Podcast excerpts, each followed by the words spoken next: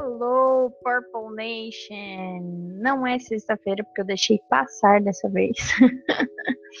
Hoje é sábado já. É, mas nós estamos aqui com mais um episódio do podcast Minhas Simples Ideias. Eu sou a Aline Camargo, vocês me encontram nas redes sociais com esse nome, no Instagram, arroba Camargo, e no Twitter, arroba Camargo. O podcast também tem um perfil no Instagram, é, arroba Minhas Simples Ideias, onde eu sempre posto a capa do episódio e a gente pode continuar essa conversa lá, você pode deixar seus comentários e uh, a gente pode continuar conversando. É, então, estamos no, na segunda sexta-feira do mês, na verdade agora no segundo sábado, né? E é, hoje nós temos então o nosso episódio sobre o livro lido. E uh, o livro que eu trouxe nesse mês é, se chama A Única Coisa. Ele foi escrito pelo Gary Keller e pelo Jay, ou pela Jay, né? Que talvez seja uma mulher, na verdade. Não sei. Porque não fica claro para mim. Uh, deixa eu lembrar aqui. Acho que não, não, não tem um sobre o autor. Acho que vai estar só lá no final é sobre os autores, tá lá na página 204. Só pra gente saber se é, é, é ou a Jay. Ah, é o Jay, ó. Jay é antigo editor do HarperCollins em Nova York e é coautor desse livro e vice-presidente editorial da Keller Williams. Além disso, trabalha como palestrante e coach executivo. O Gary Keller é o presidente do conselho e cofundador da Keller Williams Realty Incorporated, a maior empresa de gestão de ativos da América do Norte. Seus livros best-sellers do The New York Times já venderam mais de 1 milhão e 300 mil cópias ao redor do mundo. Então, gente, é, esse livro, ele é um livro que ele faz parte da leitura obrigatória de um curso que eu estou fazendo, é, assim como foi o Comece pelo Porquê, eu acabei unindo o útil ao agradável, né? Eu ainda não escolhi, inclusive, o, livro do próximo mês, do mês de abril. Talvez eu use algum livro que eu já estou lendo para a faculdade, é, para a gente poder fazer essa otimização, né? Eu leio é, para eu leio um livro só para os dois propósitos, mas eu ainda não é, não tenho certeza. Caso também vocês tenham alguma é, alguma sugestão de livro, alguma coisa que vocês acham que seria interessante a gente falar aqui, por favor me uh, conectem, que aí eu vou atrás de achar o tal do livro e lê-lo, certo? Então tá bom. Então, é, como eu sempre uh, eu começo fazendo um panorama geral do livro, né? Ele é um livro, ele é um livro curto. Ele tem 260 páginas, 206 páginas, na verdade, 60 não, 206. É, e ele tem uma escrita bem interessante, tem umas ilustrações. Então, na verdade, ele é um livro uh, que é rápido de ler. Ele é um livro curtinho, assim. Uh, eu tenho algumas ressalvas quanto a ele. É, como o Jay é coach, né? Então, eles falam muito sobre coach. E eu, como estudante de psicologia, não sou muito chegada em coach, né? Como uma boa estudante de psicologia. Não, não podemos generalizar, né? Não é todo estudante de psicologia que detesta coach, não é todo coach que é ruim, né? Uh, mas, no geral, tem umas paradas, assim, da, da, do, da filosofia coach de trabalhar que vão um pouco contra aquilo que a gente acredita na psicologia é, já que essa coisa de ah, encontre o seu potencial e não sei o que, não sei o que, é, tem um, um, fundo, uma, uma parte que é interessante, é real, é, porém ele um pouco, ele meio que ignora todo o, resto do histórico da vida da pessoa.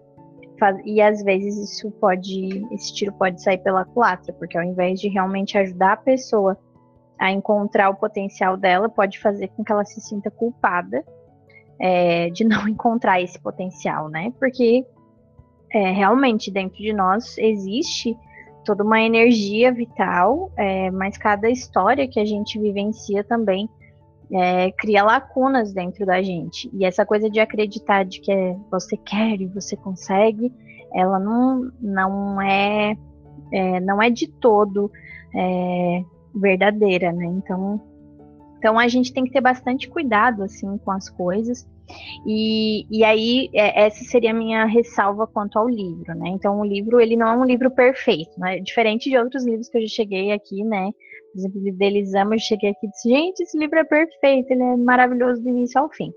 Esse livro, a única coisa, eu não considerei ele um livro perfeito, porque existem momentos em que ele é, dá uma, assim, na minha opinião, ele dá uma viajada, assim, é, nesse sentido que eu falei, que se você está bem é, psiquicamente, vai, vai ser de boas, né? Ok, tá, tá ali dando alguns conselhos que algumas, na verdade não são conselhos, né? São algumas direções, alguns, alguma, é, a revelação de algumas descobertas que eles fizeram a partir dessa teoria da única coisa uh, que vai servir super, assim. Mas conforme você estiver, se você está num, num, momento de sofrimento psíquico, você fica meio, você pode ficar meio pressionado e se sentir um pouco é, fora do lugar, né? Eles têm até um cuidado de, de às vezes, de frisar, né? Ah, não estamos falando que você é isso e tal, né? Mas você precisa cuidar para que isso não se torne um hábito, enfim, né? Por essa razão o livro não é perfeito, mas o livro é muito bom em vários, várias coisas, dá para aproveitar muita coisa desse livro. Então, por isso que eu decidi falar sobre ele, apesar de algumas coisas eu não, não ter concordado tanto, assim, eu fiz, uma, fiz umas anotações do lado, assim, tipo, não, isso não. tipo isso, sabe?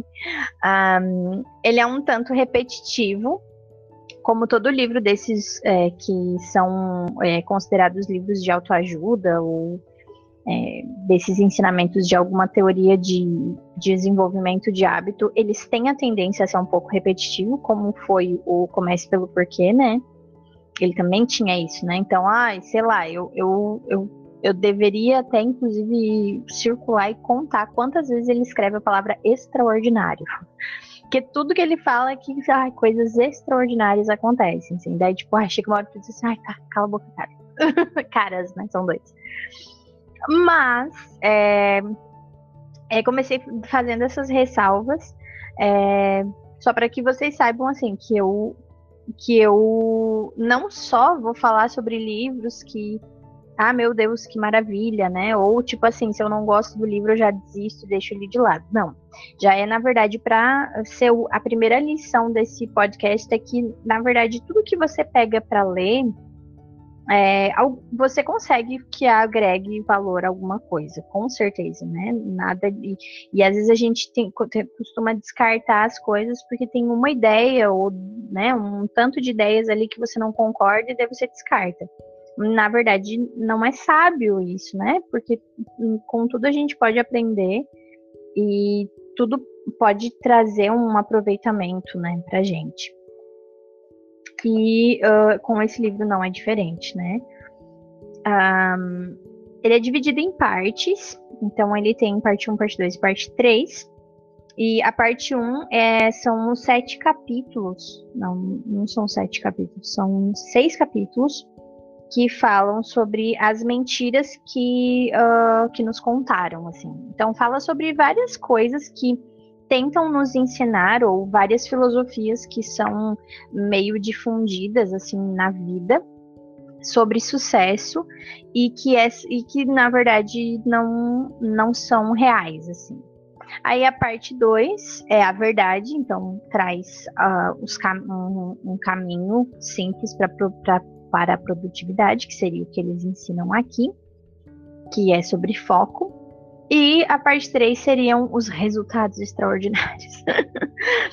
é, mas aí tem algumas algumas coisas bem legais que falam, na verdade, sobre como que, que funciona, né? Então, o, o livro fala sobre o foco é, e como você focar em algo é, faz muito bem. E aí eu queria contar uma história para vocês, é, para que não seja só ficar em redor do livro, mas o quanto essa questão tem vindo para minha vida faz um tempinho, assim. No, quando, em julho do ano passado, eu assisti a uma, uma, a uma palestra, e eu não sei, eu, eu, tenho a impressão de que eu já falei sobre ela em algum episódio, é, mas ela falava sobre a questão do nosso cérebro, né? Ela era uma atividade sobre. Ela era uma palestra para, da, para professores, e o nome da tarefa da palestra era Brain Friendly Activities. Então, seriam atividades que seriam boas para o nosso cérebro. E antes de passar as atividades, na verdade, ele não a gente, ele, a, a palestra nos enganou porque parecia que ele ia passar uma lista de atividades já é, já específicas, né? mas na verdade ele falou sobre características de uma atividade que faz bem para o cérebro. Então ele falou sobre a questão do estímulo e tal.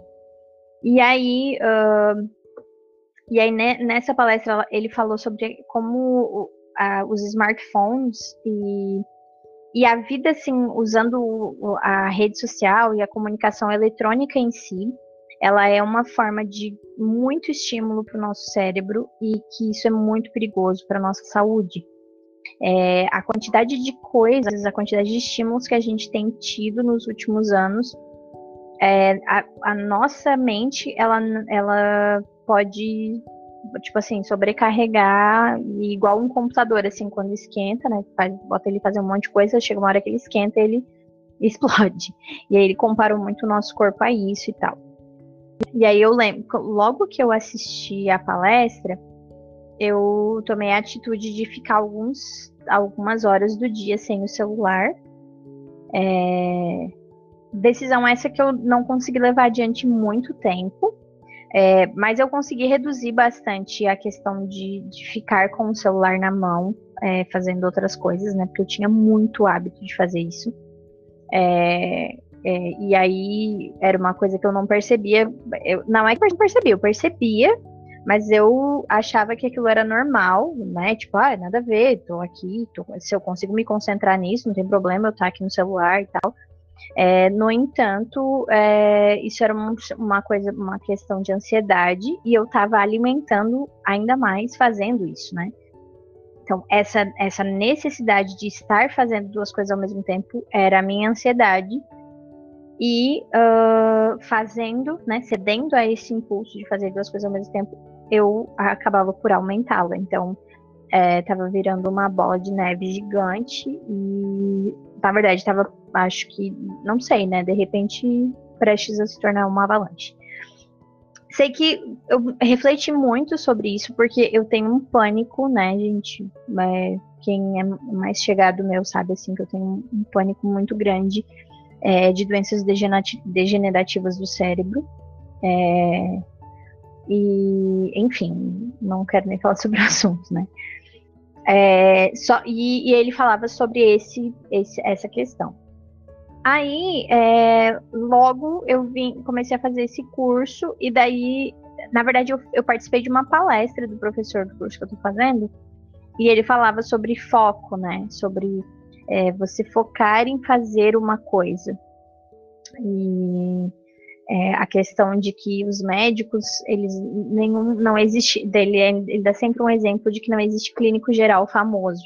As pessoas que são famosas são aquelas que se dedicam a estudar uma parte do corpo é, e, e tem aquele foco e exploram tudo que podem explorar daquilo, né? E que essa coisa de tentar saber muitas coisas, você acaba por não saber nada, saber um pouquinho de cada, mas um conhecimento muito raso. E eu sou muito assim, né? Eu sou muito multitasking e eu ah, ah, gosto de fazer várias coisas e enfim, né? E daí e daí tem os dois lados, né? Não me, não me converti à filosofia do foco completo, do tipo, ai, agora eu vou escolher uma única coisa e vou esquecer tudo o resto, porque eu gosto de muitas coisas. Então, não faria muito sentido, assim, eu mudar radicalmente. É, mas eu entendo que mais várias coisas eu aprendi, eu entendo que realmente faz sentido e eu posso dar o próprio exemplo da minha vida em relação à minha formação. A minha formação me habilita a dar aula de três matérias. É, porém, aquela matéria que eu tenho trabalhado mais tempo é aquela que eu desempenho melhor. E isso é, parece muito óbvio, uh, mas pode não parecer também, né? E, e, e, e, isso faz com que também a gente pareça assim, ah, tá, então tu não tem foco. Não, se parar para pensar, eu tenho foco porque é, eu posso fazer várias coisas, mas no momento em que eu tô fazendo aquilo, eu realmente estou fazendo aquilo. E isso é a coisa mais importante do foco. E não só o fato de que você não consegue ser é, multitarefas. É que quando você está realizando uma tarefa, você tem que estar inteiramente nela. Então, é, porque senão a gente, às vezes a gente pode confundir, né? Ah, ah, então tu não é uma pessoa focada, porque tu é estudante, tu é professora, e tu é. Não, na verdade, eu, eu não sou fo... eu não seria focada se no momento em que eu estivesse dando aula, eu estivesse pensando na faculdade, no momento que eu estivesse na faculdade, eu estivesse pensando no meu trabalho e assim sucessivamente. A ideia do foco é justamente que você possa estar inteiramente presente naquela ação. E aí, quando ele fala da a única coisa, né, que é, que é o título do livro, ele traz para uma pergunta foco. E essa pergunta foco, ela é bem interessante, assim, ele, ele traz uma teoria da física sobre a questão dos dominós é, alinhados, que um dominó bem pequenininho, ele vai, ele pode derrubar vários dominós se eles estiverem alinhados, e muitas vezes é, um dominó que é 10 vezes o tamanho dele vai cair por causa do, da força que vai ser gerada das, de todas as coisas que estão é, que estão alinhadas e que vão cair juntas, né? E aí ele fala sobre isso, como a única coisa é esse primeiro do, ser esse primeiro dominó. Então você tem que saber, sempre se perguntar qual é a única coisa que se eu fizer é, vai tornar todas as outras coisas mais fáceis ou até mesmo desnecessárias. E aí ele fala que a gente deve fazer essa pergunta para todos os segmentos da nossa vida. Então, na minha família, no meu trabalho, é, na minha vida financeira, é, quem tem um, um, projeto social, por exemplo, quem, né, por exemplo, eu, né, eu posso fazer isso aqui no podcast. Então, qual seria a, a única coisa que se eu fizer tudo o resto vai se tornar mais fácil ou é, até mesmo desnecessário. E ele diz que a gente deve viver assim todos os dias, a gente deve fazer essa pergunta todos os dias. E, e, isso é muito interessante, porque aí ele, ele coloca sobre a questão do foco é, é, ser uma coisa assim, ó, se você tem esse foco, você tem essa prioridade, é, existem coisas que você vai ter que deixar passar. E existem coisas que você não vai conseguir fazer porque você vai estar se dedicando ao que, ao que é a sua única coisa. E, é, e a gente precisa se preparar para isso, porque o problema é que a gente vê algo, é, a gente acha que a gente tem que fazer todas as coisas, que todas as coisas são importantes igualmente, e na verdade não são. Essa, inclusive, é esse é o capítulo, é a primeira mentira que tem, né? Todas as, tudo importa igualmente. E ele diz que não, que existem, existe uma, uma coisa que se destaca sobre as outras, e essa coisa é aquela que a gente tem que prestar mais atenção. E é, uma coisa que eu achei interessante, ele trouxe uma história, porque daí dá a impressão assim, né? Ele sempre, eu, eu percebi que eles têm esse cuidado assim, de que eles fazem um capítulo e daí, para não gerar um. É, para não gerar um, um, efeito contrário ao que eles querem, né? Eles sempre colocam o próximo capítulo meio que explicando certas coisas ali, né? Porque dá, tem momentos em que dá a impressão de que, por exemplo, ah, a coisa mais importante para mim é ser bem sucedido no meu trabalho, então. Então agora, a partir de agora, eu não vou ter mais vida social, eu não vou dar bola para os meus amigos, para minha família, eu não vou fazer mais nada, só vou trabalhar, porque essa é a minha única coisa. E aí ele explica que não. E ele deu um exemplo que eu achei muito interessante, eles deram um exemplo que eu achei muito interessante, que fala sobre a questão do malabarismo. O malabarismo é ele, na verdade, ele é uma ilusão. Você não, não tá segurando todas as bolas ao mesmo tempo, né? Quando você joga uma para cima, você, na verdade, segura duas e uma fica no ar, né? E aí ele fala que quando você faz é, malabarismo, é, o, e o seu trabalho é uma bola de borracha. Então, essa bola de borracha, se ela cair no chão, ela vai quicar e você vai conseguir pegar ela de volta mas a sua família, a sua saúde, é, a sua vida pessoal, elas são todas bolas de cristal.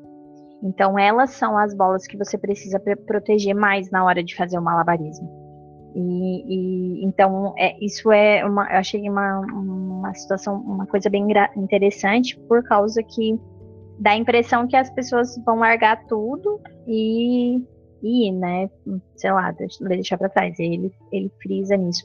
Ele frisa muito no descanso, por exemplo, que você tem que separar os. É, para que você faça as coisas com foco, na verdade, é, você precisa separar o, o, seu bloco de tempo e você precisa eliminar todas as distrações. Então, ele fala que ele, ele diz que um, uma da, um dos segredos, inclusive, é escrever em algum lugar que você consiga enxergar, até que a única coisa esteja feita, tudo mais é distração. Então, você tem que pensar qual é a coisa mais importante para você fazer naquele dia.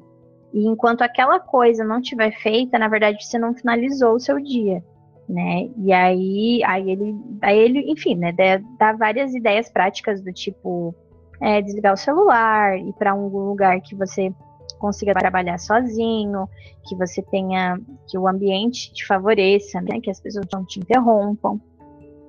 É, ele fala sobre é, fechar todas as abas do computador. Então, essas coisas mais práticas para que a gente não se distraia. E aí, eles fizeram uma, uma pesquisa falando sobre é, como as, as pessoas, em média, 70% do tempo que a gente passa no trabalho, na verdade, a gente passa lidando com distrações, ao invés de fazer a, a coisa mais importante. Porque esse momento de troca, como assim como o computador, né? A gente ele é, faz várias coisas, mas na verdade ele alterna em várias tarefas.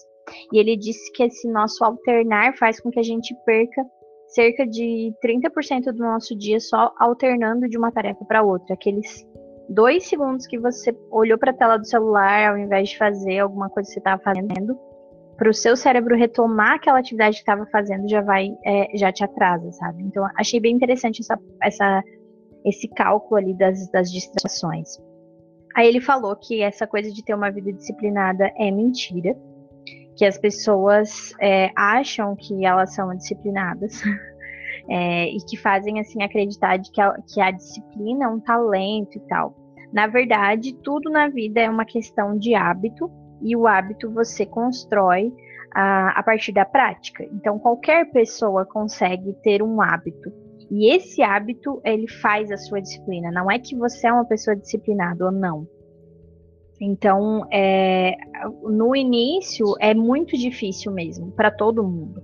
O que acontece é que é, essa fala de que ah, você precisa ser uma pessoa disciplinada, blá blá blá blá blá blá, faz com que a gente acredite que existem pessoas que são organizadas, que são disciplinadas e que têm talento para aquilo. E quando a gente encontra dificuldade em fazer isso, a gente se frustra e a gente acha que a gente não é para aquilo ali. E aí a gente para de tentar, quando na verdade seria a repetição é, dessa coisa que era que é difícil no início para gente, até que ela se torne um hábito. E aí o hábito é, vai fazer com que isso seja fácil, né?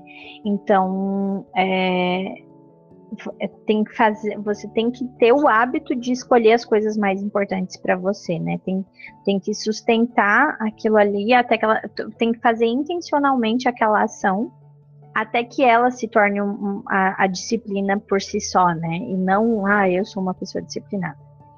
A coisa que eu achei, uma das coisas que eu achei mais interessantes no livro, assim, que eu achei a maneira como foi colocado, eu acho que é, é um conhecimento que a gente tem, mas na verdade ele, é, porque ele tá numa, na mentira, né? E aqui foi uma coisa que foi meio contra, foi meio contra não, foi, foi legal porque vai um pouco contra o algumas frases dessas de coach, e eles sendo coach fizeram isso muito bem, assim, que é essa coisa da força de vontade. Então, uma das mentiras é que a força de vontade está sempre à disposição. Adorei esse capítulo, porque ele fala sobre o fato de que é, a nossa força de vontade ela é um recurso limitado. É, assim como a nossa energia, a gente precisa se alimentar para ter energia, a nossa força de vontade ela também é limitada. Então, é, vai chegar uma hora que a gente vai usar ela toda e ela vai se esgotar. E aí ele fala sobre você, você se conhecer, a importância de você saber, assim, é, quão, qual é o ápice da sua força de vontade, para que você escolha esses momentos para fazer as atividades mais difíceis. Porque às vezes a gente vai fazendo as coisas, né? E aí a gente vai escolhendo uma ordem aleatória para fazer as coisas, seja porque a gente faz pelo mais fácil, ou enfim. É, mas aí, às vezes, as coisas mais importantes elas vão ficando para o final do dia quando você já não tem mais força de vontade. E aí ele fala sobre é, a necessidade de intervalos, o porquê que os intervalos são tão importantes. E eles fazem essa, essa coisa de recarregar a nossa força de vontade. Então, é, porque quando a gente tá com a força de vontade em baixa, a ideia é que a gente volte, retorne aos padrões. Então a gente vai fazendo as coisas no automático e é, nem sempre elas vão ficar bem feitas, né? Então ele fala para a gente dar a força de vontade uma hora do dia. Então escolher realmente uma hora do dia e naquele momento a gente escolher as atividades mais importantes mais difíceis que vão requerer mais da gente para fazer naquela hora que a gente sabe que é a hora da nossa, da nossa força de vontade maior. E deixe que, que as atividades que sejam mais corriqueiras e que não requerem tanto esforço é, sejam feitas nesses outros horários. Né? E aí, é, aqui eles, eles fez uma lista que, de, de, de coisas que consomem a nossa força de vontade. Então, sempre que a gente tiver que lidar com um novo comportamento, estiver desenvolvendo um novo hábito, então fazer aquilo que você não costuma fazer é uma coisa que vai requerer muita força de vontade. Filtrar as distrações, resistir à tentação, suprimir emoções, restringir a agressividade, suprimir impulsos, fazer testes, tentar impressionar os outros, lidar com medo, fazer algo que não gosta, escolher recompensas de longo prazo em detrimento das de curto prazo.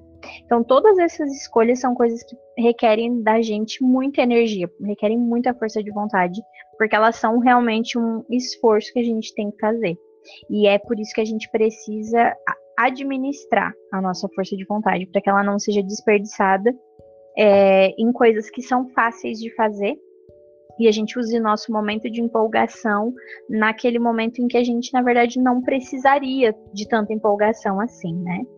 E aí ele fala que não adianta você ficar brigando com sua força de vontade, do tipo, ah, eu tenho que fazer isso aqui, porque não vai adiantar, o seu corpo já não. É, ele, ele não tem como te oferecer uma coisa que não, não ele já foi, já tá chegando à exaustão. A gente é que tem que se conhecer o suficiente para organizar os nossos dias de acordo com a nossa força de vontade. É claro que é, numa jornada de trabalho ali de oito horas, você não vai ter força de vontade às oito horas, às 8 horas direto, né? E você também não vai, né? Quem é assalariado não vai poder dizer assim, ah, patrão, né? Então tá, tudo embora porque a minha força de vontade não tá legal. Não, mas você consegue é, fazer essas escolhas de atividades, né? Então, se, por exemplo, você tem que falar com um cliente que é, é sei lá, uma pessoa diferente, uma pessoa que você vai recém conhecer, que tem toda aquela questão do filtro afetivo, que a gente fica ansioso porque é um, um terreno desconhecido, é, faz isso na primeira hora do dia, ou naquele momento em que você está mais. É, mais empolgado, né? Depois do café, sei lá, depois de, de, de, fazer uma ligação com alguém que você gosta, enfim. Mas que a gente saiba é, fazer essas coisas e deixar atividades como leitura de e-mail, responder mensagens, coisas que são menos estressantes para as horas que a gente já está com a nossa energia um pouco mais é, lá embaixo, né? Uh, ele falou que o equilíbrio é uma mentira e eu achei isso sensacional, porque eu fiquei, cara, nossa, que loucura, é verdade. Porque a gente sempre pensa, ah, tem que, tem que ter equilíbrio entre uma coisa e outra e tal. E aí ele fala que o equilíbrio, na verdade, é uma coisa impossível. Que a partir do momento que você está gastando tempo com uma coisa, automaticamente você está deixando de gastar seu tempo com outra. Então não tem como você estar tá perfeitamente equilibrado. O que você consegue fazer é manejar o meio. Então, é, é, man, é manejar o, é, os extremos, né? Então, você vai estar tá em qual extremo, em qual momento, né? E não ficar o tempo todo de um lado só. Que você possa passear entre os extremos é, e fazer isso é, bem, né? Então você vem um pouquinho para extre um extremo, daqui a pouco você vai para o outro. E é assim que equilibra, na verdade, ele é um, é, um, é um manejo, né? Você ficar exatamente no meio, onde é equilibrado, você não vai estar tá fazendo bem nenhuma coisa nem outra. Porque, na verdade, o meio é um lugar de. É como se fosse um lugar de inércia, assim, né? Você precisa se movimentar em direção àquilo que você quer, ao extremo que você quer o que você não pode é ficar muito tempo lá. Então você tem que ir de um extremo ao outro. E é assim que se constrói é, essa, essa figura do equilíbrio, na verdade, e não o equilíbrio em si. Né? E aí aqui ele fala sobre o, quando ele fala sobre o tempo, é, ainda nessa parte do equilíbrio, ele, ele faz uma ressalva em relação aos é, as pessoas que às vezes escolhem focar no trabalho e deixar para, por exemplo, aproveitar a vida em família quando se aposentar. E aqui ele fez um parágrafo que eu, eu destaquei bem grande, assim, que eu achei muito interessante, que é essa a comparação, assim, é, você acha que assistir a um jogo de futebol do seu filho de 5 anos é a mesma coisa de assistir um, que assistir um jogo de futebol quando ele for jovem? Você acha que ir ao cinema com o seu filho de 7 anos é a mesma coisa que ir ao cinema com seu filho adulto? Então ele faz algumas, é, algumas ressalvas de tipo assim, presta atenção nesses extremos, porque existem coisas que você nunca mais vai recuperar. E aquelas coisas são obrigadas a ser o seu foco naquele momento, porque senão você vai perder de verdade. Então, eu achei bem interessante, porque é, a, a, como eu falei, né? Às vezes a, a, coisa da única coisa, ah, minha única coisa agora vai ser o trabalho. Não, se a sua única coisa for o, o trabalho, você pode ser muito bem su su sucedido no seu trabalho, ok, pode ganhar muito dinheiro, mas aí você vai para onde? Vai, vai aproveitar isso com quem? Vai fazer isso servir para quê, né? Quando você está perdendo a infância dos seus filhos e etc, né? Então ele fala um pouco sobre essa questão de é, do tempo, assim, de, de, realmente você pesar essa coisa da prioridade, é, tendo em vista essas coisas que às vezes não, não, não voltam nunca mais e que, e que vão fazer toda a diferença se você escolher uma em detrimento da outra. E aí ele, ele colocou uma frase que é quando você joga com o tempo, acaba fazendo uma aposta que talvez não possa cumprir. Então, é, é bem louco, assim. Uma coisa que eu achei interessante foi é, sobre quando a gente anota, ele fala, ele fala sobre essas coisas de fazer as listas de anotação do que tu tens que fazer, né? E, e aí ele fala sobre a gente sempre tem a, a, gente tem a mania de escrever assim, por exemplo, é, eu deveria fazer tal coisa, ou eu poderia fazer tal coisa, ou eu faria tal coisa. E ele disse que todas essas palavras elas já são uma tendência a você não fazer, porque existem milhões de coisas que a gente deveria fazer, mas a gente não vai fazer. Existem milhares de coisas que a gente poderia fazer, mas a gente não vai fazer. E que a gente faria, mas a gente, na verdade, não faz. Então a gente realmente tem que trabalhar no o que, que eu devo fazer, o que, que eu preciso fazer hoje. E aí a gente consegue fazer com que a nossa mente fique mais alinhada com a realidade do agora, assim. É, porque o poderia, o deveria e o faria, ele é muito, ele é hipotético e ele automaticamente te leva para um lugar em que você não age, porque você fica pensando o que, que seria melhor uh, e na verdade não, não, isso não te direciona a fazer algo de fato. Ele fala um pouquinho sobre o gran grande, né, das pessoas que têm medo de pensar em grandes resultados e se frustrar. Eu achei isso muito interessante, eu até fiz uma, uma anotação bem interessante aqui, porque o que que acontece? É, a gente vê muito isso é, na maneira como as crianças são, são tratadas, como a gente trata as crianças é, tanto em casa quanto na escola, de que a gente tem muito medo de gerar na criança uma expectativa e ela se frustrar e, enfim, né, e, e ela sofrer. E aí a gente faz o quê? A gente é, meio que poda essa criança para uma realidade mais dura, assim, dizendo que que tipo que talvez ela não consiga ser, né? As crianças têm muito essa coisa, né? Ah, eu quero ir para a lua, eu quero ser famosa. Quero... As crianças têm essa, essa, essa vontade de ser grande. E às vezes a gente, é, sabendo de como a, o mundo se dá e sabendo que não é tão fácil assim, às vezes a gente poda esse, é, esse sentimento das crianças, assim, e vai podando, assim, até a adolescência, enfim. E aí a gente acaba crescendo, e a gente também pode ter passado por isso, né, ter sido podado dessa forma. É, a gente chega à fase, à fase adulta acreditando que, que não, que não é para todo mundo o ser grande, não é para todo mundo ser bem sucedido, isso é para algumas pessoas. É, e é claro, né, gente, é, a gente sabe que o mundo é assim, né? Não vai ser todo mundo que vai conseguir e tal.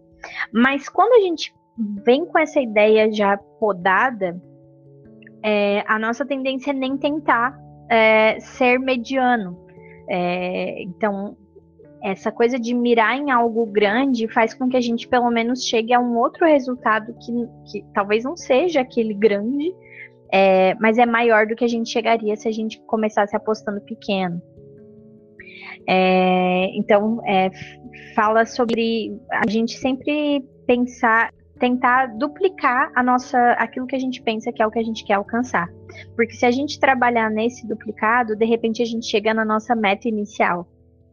E é, é bem louco isso, porque eu, eu lembrei de um, do filme Desafiando Gigantes, que sobre essa questão da limitação, assim, que tem uma hora que ele é um treinador de futebol americano e, e aí ele, ele faz com que um dos alunos carregue o outro nas costas.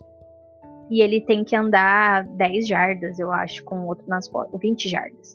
Eu sei que ele venda os olhos desse menino para carregar o outro nas costas e e aí ele fica falando várias palavras para ele, de, falando que ele que ele que era para ele não era para ele desistir, que ele estava quase chegando, que ele estava quase chegando, que ele estava quase chegando.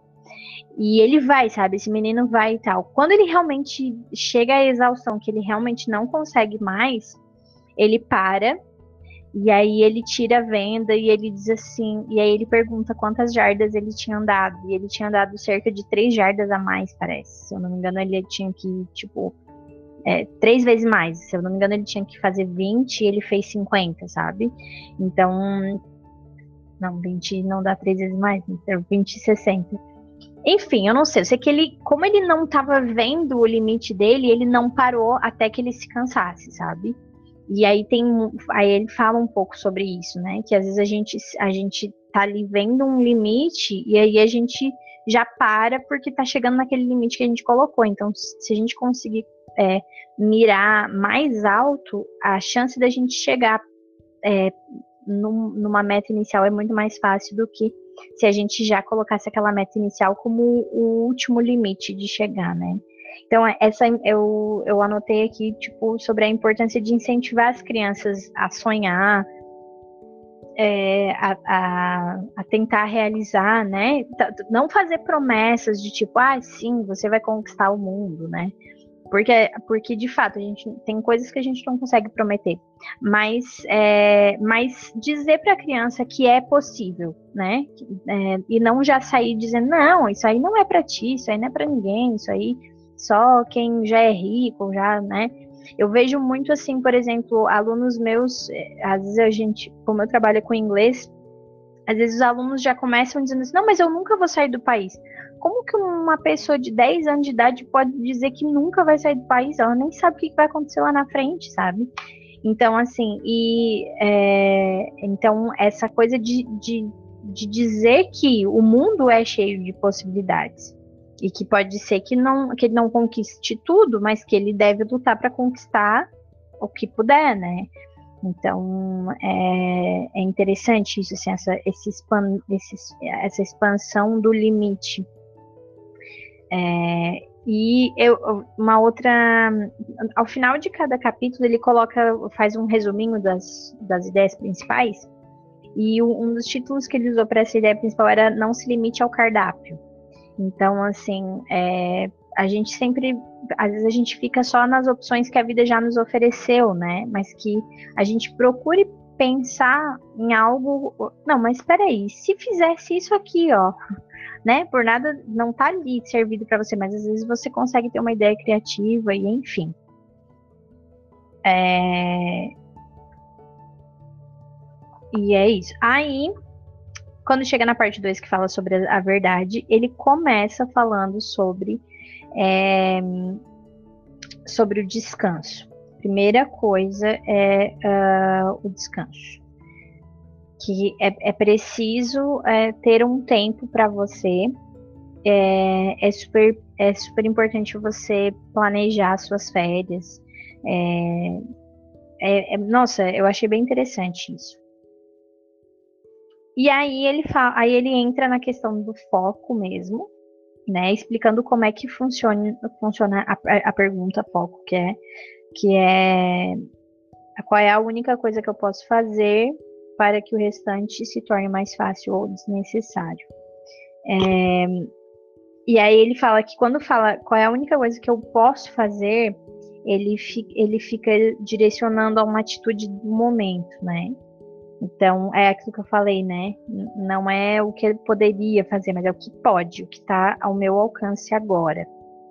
Aí, de modo que ao fazê-la, isso oferece para ti um critério para escolher essa única coisa. Qual é, como é que. Ah, eu tenho que escolher uma coisa só, tá? E que coisa é essa? É que essa coisa possa prover que o restante se torne mais fácil ou desnecessário. Né? Então, fala que é uma, isso é uma bússola estratégica. Aí aqui tem no outro capítulo tem, eh, tem como tu fazer, tem várias ideias para fazer essa mesma pergunta em várias áreas da vida, relacionamentos, trabalho, negócios, finanças, vida pessoal e tal. Daí fala importante. Aí, eu achei muito interessante que ele falou sobre, ele fala muito sobre a coisa individual, né? Então você acreditar que isso é real, você usar a pergunta, você criar esse hábito de perguntar todos os dias os lembretes, que é aquele que ele falou que é legal botar um cartaz, um post-it no computador, um negócio assim. E o apoio, recrutar apoio. Ele falou que é muito importante você ter pessoas, é, amigos, familiares, que estejam, que entendam essa coisa e que te ajudem a lembrar disso e, e rever essa importância.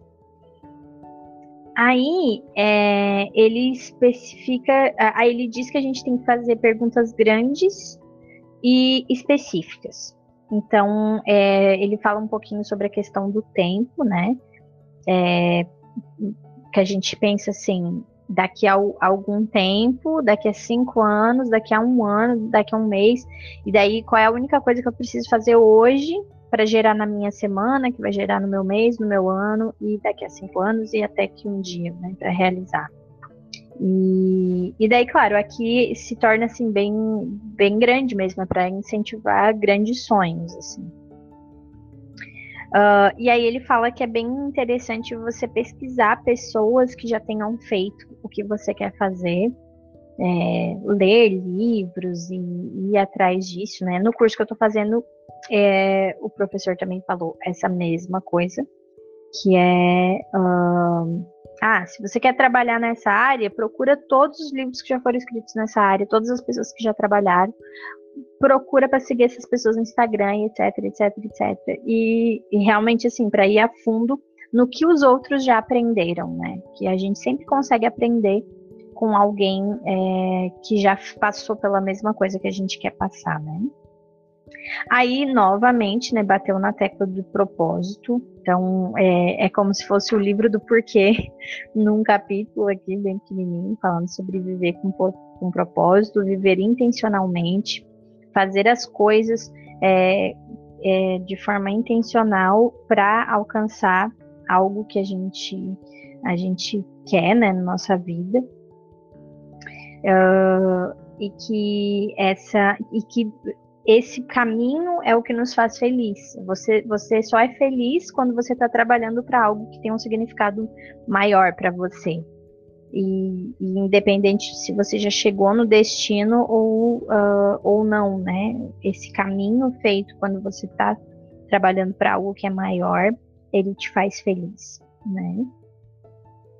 Uh, então aqui fala descubra o seu grande motivo, que daí para mim ficou muito parecido com descubra o seu porquê, né? Então tem uma pergunta, né, aqui que é meio para nortear isso, né? Qual é a coisa que faz você se levantar pela manhã e o mantém firme quando está cansado e exausto? E aí ele entra na questão dos objetivos, o objetivo do agora, para um ano, para cinco anos. É, achei muito interessante, eu marquei uma frase aqui que eu achei que foi muito, que é muito bonita, que é conecte o presente com todos os seus amanhãs. É importante. A gente não entende é, que o que a gente faz hoje tem tudo a ver com tudo o que vem daqui a pouco. Não é só a escolha de se eu vou me sentir cansada mais tarde ou se eu vou o que eu faço hoje realmente pode influenciar em coisas que vão acontecer daqui a 10 anos na minha vida. É real isso. E aí, inclusive, eu até já passei e não, não percebi aqui, mas ele falou sobre aquele provérbio, que agora eu não me lembro qual é a origem dele, que é uma grande caminhada começa com apenas um passo, né, uma grande jornada. E aí ele diz que as pessoas sempre pensam nisso só com a questão de, ah, vamos começar, né? mas elas não percebem que existe muito mais nesse provérbio. E realmente eu nunca tinha parado para pensar nisso, né? Que é uh, se você der um passo, o primeiro passo errado, você está começando uma caminhada gigante errada, né? Que, tipo vai te levar para um caminho que não é o que você quer. Então pensar nesse primeiro passo é muito importante, porque a, a jornada inteira vai ser feita desse passo, né? Então é, é bem legal bem, bem é, forte isso, né? Ah, uma outra coisa que eu acho interessante também que ele fala é sobre a questão de que você pode mudar de ideia, né? Porque é, realmente, assim, como tá aqui no foco e tal, às vezes a pessoa se sente meio escrava daquela escolha que fez e, tipo, ah, a gente é uma pessoa, né? A gente pode se arrepender, a gente pode voltar atrás, pode começar um outro caminho também, né? Não é. Nada é nada é para sempre, assim, você não está condenado a fazer aquilo que você escolheu lá atrás. Né? Daqui a pouco, de repente, é, é, você quer fazer outra coisa. Aí ele falou sobre a questão do desafio de dizer não. Eu achei interessante também, que é você para você dizer sim para sua única coisa, você tem que dizer não para todo o resto. E isso é um grande desafio, porque às vezes a gente não consegue dizer não para o resto né? Aí ele falou uh, sobre as nossas posturas. A gente tem uma postura empreendedora, que é aquela que empreende em ações, né? Então a gente faz aquelas ações automaticamente. E na verdade a gente deve ter uma, uma abordagem, uma posição proposital, de que você é, está fazendo aquilo é, e até que aquilo fique pronto, você não para, né? Quando você está só no empre, na, na, postura empreendedora, que daí não é no empreendedor de, de ser empreendedor, né? É de empreender numa, numa, se engajar numa ação, né? É, você simplesmente faz dentro da sua, seu, da sua possibilidade. E quando você está proposital, aquilo se torna o que você quer fazer e você tenta achar a melhor forma de fazer aquilo. E aí depois ele faz, ele fala também sobre a questão da responsabilidade, né, de entender que a gente é responsável pelas nossas escolhas, é, por aquilo que a gente faz, e que a gente não deve ficar culpando as, as, as, as, as coisas externas para o que a gente está vivenciando, mas sim perceber que é, qual é a minha escolha a partir disso, né? Então, é, sim, existem vários fatores externos que influenciam na, na vida que a gente leva. É, porém, se a gente ficar apenas pensando neles, a gente vai acabar não saindo do lugar. Então, o melhor é você sempre olhar dizendo, ok, agora a partir disso que aconteceu comigo, o, o que, que eu posso fazer para que eu possa continuar o meu caminho apesar dessa situação, né? E aí, claro, né? E aí aqui não tá no livro, é uma coisa que eu, eu vou dizer assim de mim e da minha experiência, né?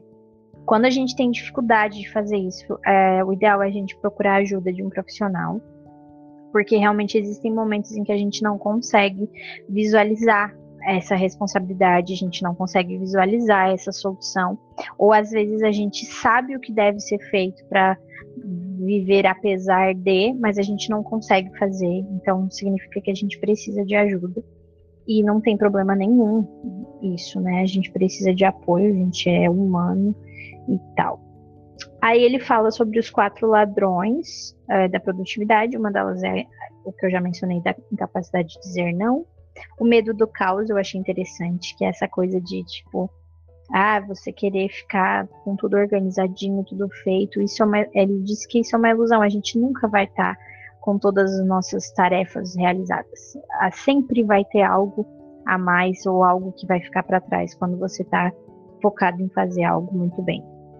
Aí ele fala sobre os hábitos de saúde, que a gente precisa ter bons hábitos e uh, um ambiente, né? Então, quando falta apoio no seu, nas pessoas que você, com quem você convive e etc., realmente se torna muito difícil você conseguir avançar.